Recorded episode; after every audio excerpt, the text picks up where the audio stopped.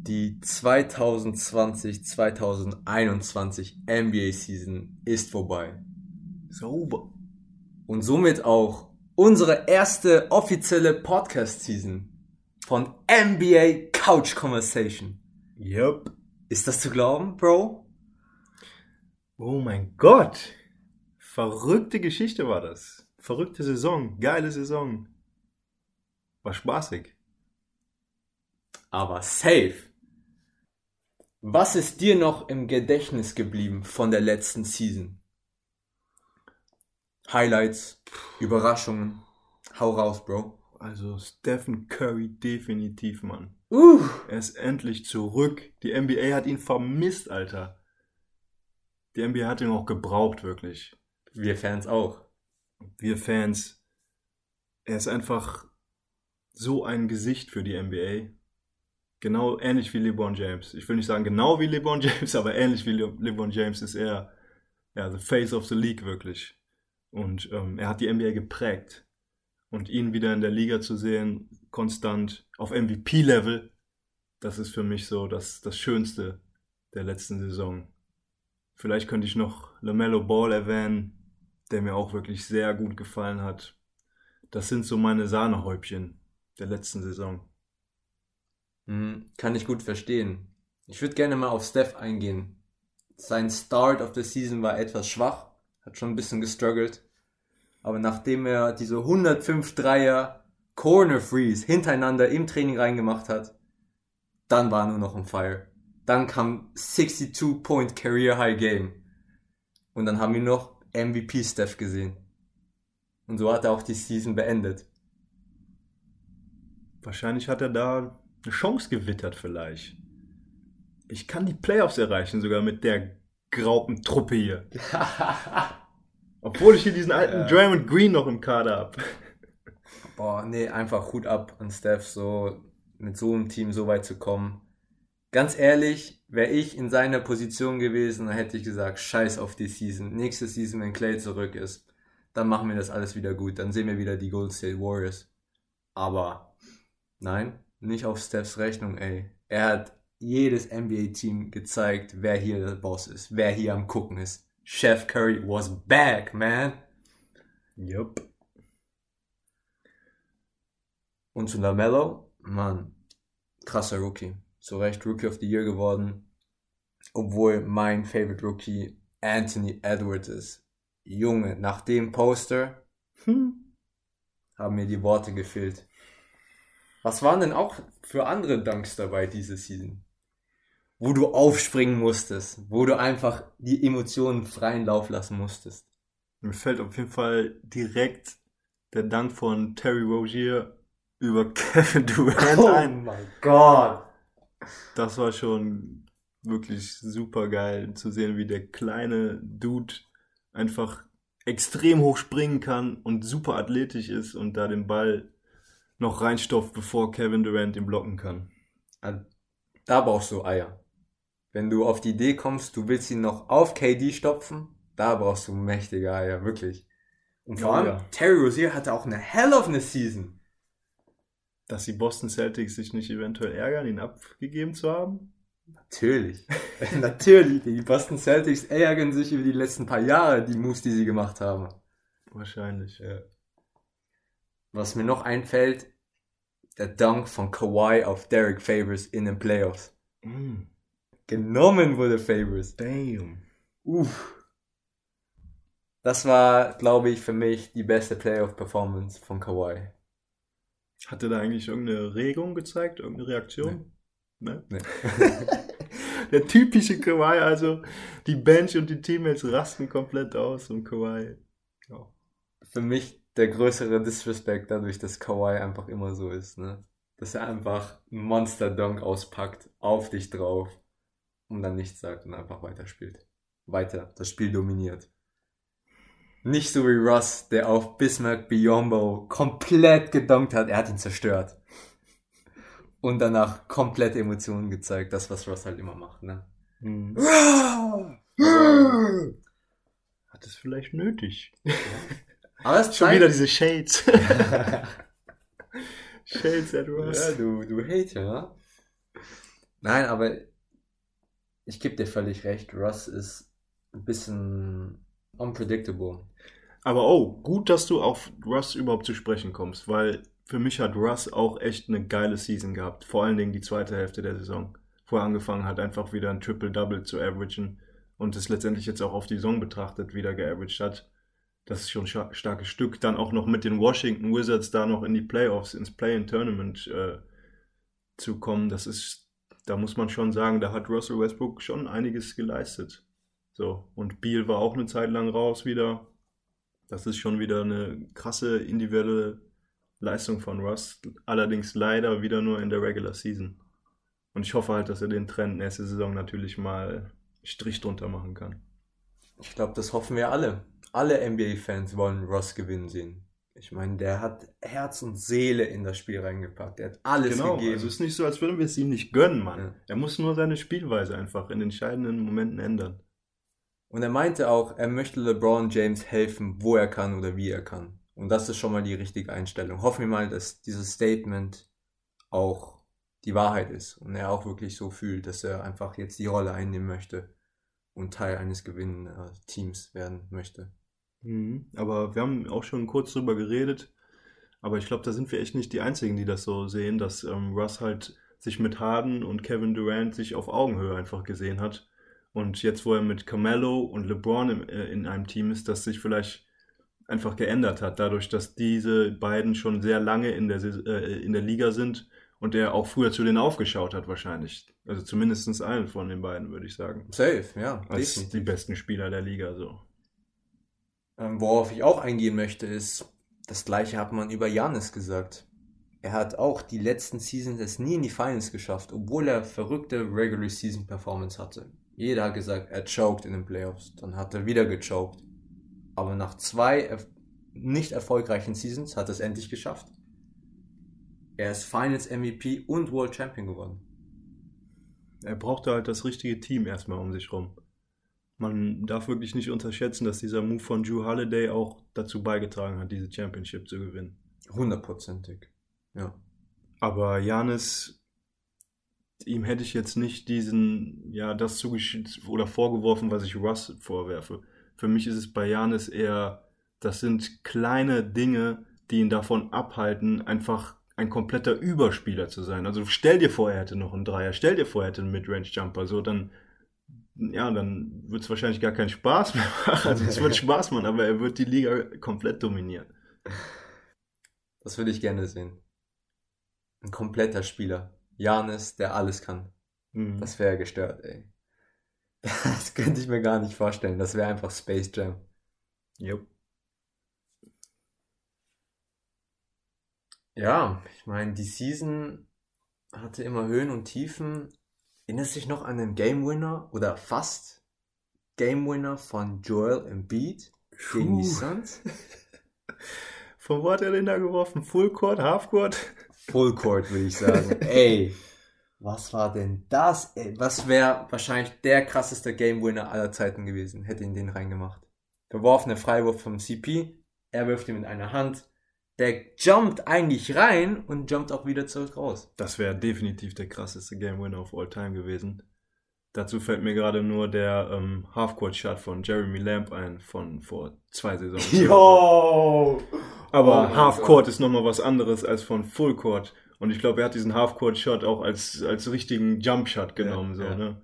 Und Embiid hat den ja natürlich nicht als Jump-Shot nehmen können, diesen Wurf. Nein. Aber es wäre spektakulär gewesen, wäre der reingegangen, auf jeden Fall. Ja, die Saison war einfach so lang auch. Oder ja, es kam aber auch so kurz. Ne? Sie war kurz, aber trotzdem vollgepackt einfach. Ne? Es ist so viel passiert in dieser, in dieser Zeit, dass es mir einfach vorkommt wie eine halbe Ewigkeit jetzt wieder. 72 Spiele sind immer noch weniger als 82, aber immer noch viel zu viel für den Zeitraum, den sie hatten. Ja, genau, das ist es. Für diesen engen Zeitraum war das zu vollgepackt und wir wurden mit Stories überschüttet und Dramen, wie das einfach in der NBA üblich ist. Und Aber durch den sozialen Medien immer mehr. Gewinnt es alles mehr an Aufmerksamkeit. Das heißt, wir erfahren mehr über die Hintergründe, was passiert oder nur Gerüchte. Keiner weiß wirklich, was passiert. Wir bekommen eigentlich nur die Gerüchte mit so. Ich weiß nicht, ob das gut oder schlecht ist. Natürlich ist es eine krasse NBA-Experience für uns Fans, weil wir eigentlich mittendrin sind. Aber andererseits ist es halt ein bisschen viel Drama und Leute zerbrechen sich den Kopf drüber, obwohl es gar nichts bringt. So. Mhm, aber ich hatte das Gefühl, dass vor allen Dingen jetzt in den Playoffs nicht ganz so viel Drama drin war wie in der Bubble noch. Ja. So, in der Bubble, da hatten wir eine Story nach der anderen wirklich so, ne? Und dadurch, dass dann halt auch noch so Spieler wie die Drama Queen höchstpersönlich in LeBron James äh, bis in die Finals in der Liga, äh, in, in, den Playoffs war, dadurch hatten wir dann natürlich sehr viele Stories und Gerüchte und einfach Aufmerksamkeit. Es war einfach viel mehr Aufmerksamkeit noch auf die NBA gerichtet als jetzt diese Playoffs. Und ich muss auch selber sagen, für mich, ich fand es geile Playoffs, aber trotzdem war ich ein bisschen enttäuscht von dem Matchup, was letztendlich zustande gekommen ist. Ja, ich hätte mir auch gerne andere Matchups gewünscht. Aber ich meine, so war, so ist es halt mit dem Play-in-Tournament und der Playoff-Platzierung. Kann, kann man halt nichts dran ändern. Aber das Play-in-Tournament können wir auch noch kurz sagen. Was würdest du sagen? Erfolgreich umgesetzt. Macht es nur noch spannender für uns NBA-Fans. Ich bin völlig dafür. Ja, ich sehe das genauso. Also es gibt natürlich auch Spieler vor allen Dingen, die sagen, ja, ähm, finde ich jetzt nicht so geil wenn wir jetzt schon auf knapp den siebten oder achten Platz erreicht haben, wieso soll ich jetzt nochmal darum spielen, ne, um die Teilnahme? Luka Doncic hat das letzte Saison angesprochen. Für die Fans ist es trotzdem nice und die NBA gewinnt dadurch, glaube ich, noch an Aufmerksamkeit und Zuschauerbreite. Deswegen macht es Sinn für die Liga einfach. Ja. Worauf ich kommen wollte, war die Fans, Bro, die Fans sind zurück. Endlich, hm. das war's. In der Bubbles haben die Fans gefehlt und das hat man auch einfach gespürt. Good one, ja. Das stimmt. Die Intensity war nicht da. Es war einfach so ein Trainings-Matchup. Es war einfach so ein Spiel, wo man alles gut mitverfolgen konnte, aber irgendwie hat diese Atmosphäre gefehlt und die ist zurück und ich freue mich darüber. Irgendwie ist jetzt auch noch eine andere Würze und Intensität dabei wieder, oder? Also, aber auf jeden Fall. Die Spieler zeigen mehr Leidenschaft sogar noch dann, dadurch, dass die Fans einfach anwesend sind. Und mehr Trash Talk. Mehr. Trash Talk. Größte Story diese Season: Karen versus LeBron James. Weißt du noch? Wo sie äh, Auseinandersetzungen hatten, verbale. Und dann LeBron äh, zu ihr Trash getalkt hat, weil ihr alter ah, Mann da war und. Das war aber, war das, das war doch noch in der Playoff Bubble, oder? Nein. Das war die Season. Die Season, ja, obwohl, ja, stimmt. ja. waren ja keine Fans. Stimmt, es waren nur keine Fans da, ja. Du hast recht, ja. In der Bubble wurde Trash getalkt zwischen Familienmitgliedern und Spielern. Na, das war auch natürlich nice, aber. Ja. ja, diese kleinen Nicklichkeiten von Fans und Spielern, das ist schon seit Spike Lee bekannt. Mm. Nee, und ich hoffe, dass es so weitergeht, dass immer mehr Fans dann das Spiel live mitverfolgen können. Auch wenn es jetzt eine schwierige Zeit ist. Und Definitiv, aber mit Tests ist es doch möglich mit Tests einfach. möglich, ja. Mit ich, Tests und Impfung. Ja. Ich bin dafür, aber ich bin auch ein bisschen zwiegespalten, ob das jetzt das Richtige ist, was jeder machen sollte. Ich finde, Test und Impfung ist eine wichtige Voraussetzung, eine gute Maßnahme, damit man Spiele mit Fans durchführen kann müssen durchgeführt werden, ja. Die NBA lebt einfach von ihren Fans. Wir sind die, die Zuschauer, die Fans sind einfach ein Teil davon und wenn wir nicht bei den Spielen anwesend sein können, das, ja, das nimmt dem Ganzen einfach einen sehr großen Faktor. Ähnlich wie beim Fußball. Und nicht nur die NBA, sondern auch die Spieler leben davon. Wir sind der Grund, wieso sie Millionen von Euros oder Dollars verdienen. Ja. Deshalb. Und das nächste Mal, wenn ich irgendwie nach LA kommen sollte, das heißt das nächste Mal, wenn ich mal irgendwann nach LA kommen sollte. Wann wäre das? Ich hoffe in den nächsten zwei bis drei Jahren. Ja. Dann will ich auf jeden Fall die Lakers versus die Clippers sehen oder mir egal, Hauptsache ein krasses Team mit einem guten, mit einem Starspieler. Am liebsten natürlich LeBron James oder Kevin Durant, AD, Kawhi, mir ist egal. Hauptsache ich sehe krasse Stars einfach. Regular Season, ja. Playoffs wären natürlich Nonplusultra, aber. Finals wären ja gestört, oder? ja, denn. Wer weiß, vielleicht Kurzzeit eines Tages. Ja. Ähm, ja, Mann, das wär's von meiner Seite aus zur letzten Season. Hast du noch was? Nee, kann man, kann man abhaken, würde ich sagen, die letzte Saison jetzt. Mann. Trauriges Statement, aber ich gebe dir recht. Die Season ist vorbei und die neue Season hat begonnen. Und zwar mit Summer League. Bro, wir sind schon mittendrin. Die Rookies haben die Chance zu zeigen, wie gut sie sind. Oh Mann, das war gestern wieder ein krasses Duell, was, was, was uns die beiden Rookies da geliefert haben. Rookies Nummer 1 und 2, Kate Cunningham gegen Jalen Green. Beide über circa über 20 Punkte. Wie ist es ausgegangen? Darf ich dir nicht sagen. Du hast die Highlights noch nicht gesehen. ja. Aber Muss ich mir auf jeden Fall noch geben. Ja. Definitiv. Nee, in der Offseason war es halt ein bisschen schade, dass man halt nur die alten Highlights von der letzten Season sehen konnte, aber heute kann ich auf der NBA-App alle Game Recaps schauen von den Spielen, die gerade in der Summer League laufen. Und ich finde auch in der Summer League ist es alles viel physischer. Die Leute sind viel jünger, explosiver, tja, machen halt viel mehr Fehler Und weil- sie müssen sich auch beweisen. und müssen sich beweisen Vor dem neuen Team. vor dem neuen Team und vor den Scouts. Weil nicht alle, die in der Summer League spielen, sind gedraftet. Ne? Manche haben nur einen 10-Day-Contract, manche haben wirklich nur ein, zwei Wochen. Ja. Es geht um alles oder nichts. Ganz genau. Deswegen ist da auf jeden Fall eine krasse Intensität auf jeden Fall direkt schon dabei. Und krasse Dunks schon. Dadurch, dass wir auch einfach dieses, dieser Jahrgang so athletisch ist, man. Und die NBA gefühlt auch immer athletischer wird. Ein anderes Thema, was wir ansprechen wollten, waren die Olympischen Spiele. Olympics! USA hat doch Gold geholt, Mann. Endlich. Wie angekündigt. Es geht endlich mal wieder eine Prognose von mir, ja, in die richtige Richtung. Ja, endlich! Endlich, Bro. Mann, ich freue mich für dich. Aber war zu erwarten, oder? Die Franzosen haben schon ganz gut ausgesehen, muss ich sagen. Und als wir das erste Spiel von USA gegen die gesehen haben, dachte ich mir auch schon, das wird nochmal eine enge Kiste so. Die USA ist nicht mehr ganz so krass aufgestellt gewesen wie in den letzten Jahren, hatten immer noch potenziell den besten Kader, den breitesten Kader. Aber die anderen Teams, die Konkurrenz schläft nicht mehr. Ja.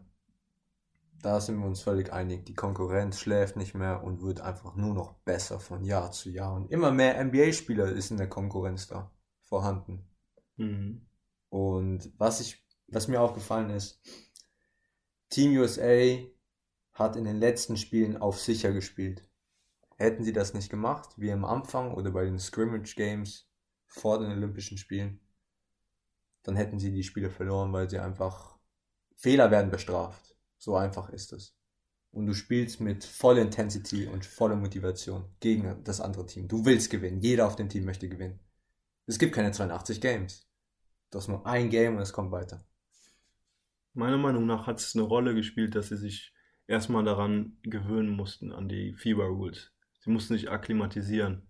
Und nach den ersten paar Games hat man dann auch gesehen, okay, wir können hier so defenden. Wir können hier defenden, wie wir in der NBA gar nicht defenden können. Und dann bekam die Defense auch, fand ich, eine gewisse Härte von dem Team USA. Ja. Und dann hat man gesehen, dieses, dieses Momentum hat sich dann auch auf die Offense übertragen. Eine rundere Offense gespielt. Und ähm, ja, Lillard und Durant haben das Team dann auch getragen, würde ich sagen. Also, Durant MVP geworden. Ja. Aber alles in allem haben, hat das Team eine, eine solide Performance gespielt. Und zu Recht gewonnen. Und wer auf jeden Fall auch noch sich wieder mal einen Namen gemacht hat, ist einfach nur Luca fucking Doncic, Mann. Ich frage mich, wo, wo, wo ist das Ceiling für den so? Conditioning. Bis, bis ins Conditioning kann er gut performen, aber sobald es drauf ankommt, mit seinem roten, schweißüberströmten Gesicht Freiwürfe reinzumachen oder gute Entscheidungen zu treffen, da struggelt er. Aber gib ihm einfach noch ein, zwei gute Teammates, die ihm einfach die Last von den Schultern nehmen können Ja. und dann wird er in diesen Situationen nicht mehr die, ja, so überfordert sein und so Ja. erschöpft sein. Ja, da, ja, völlig.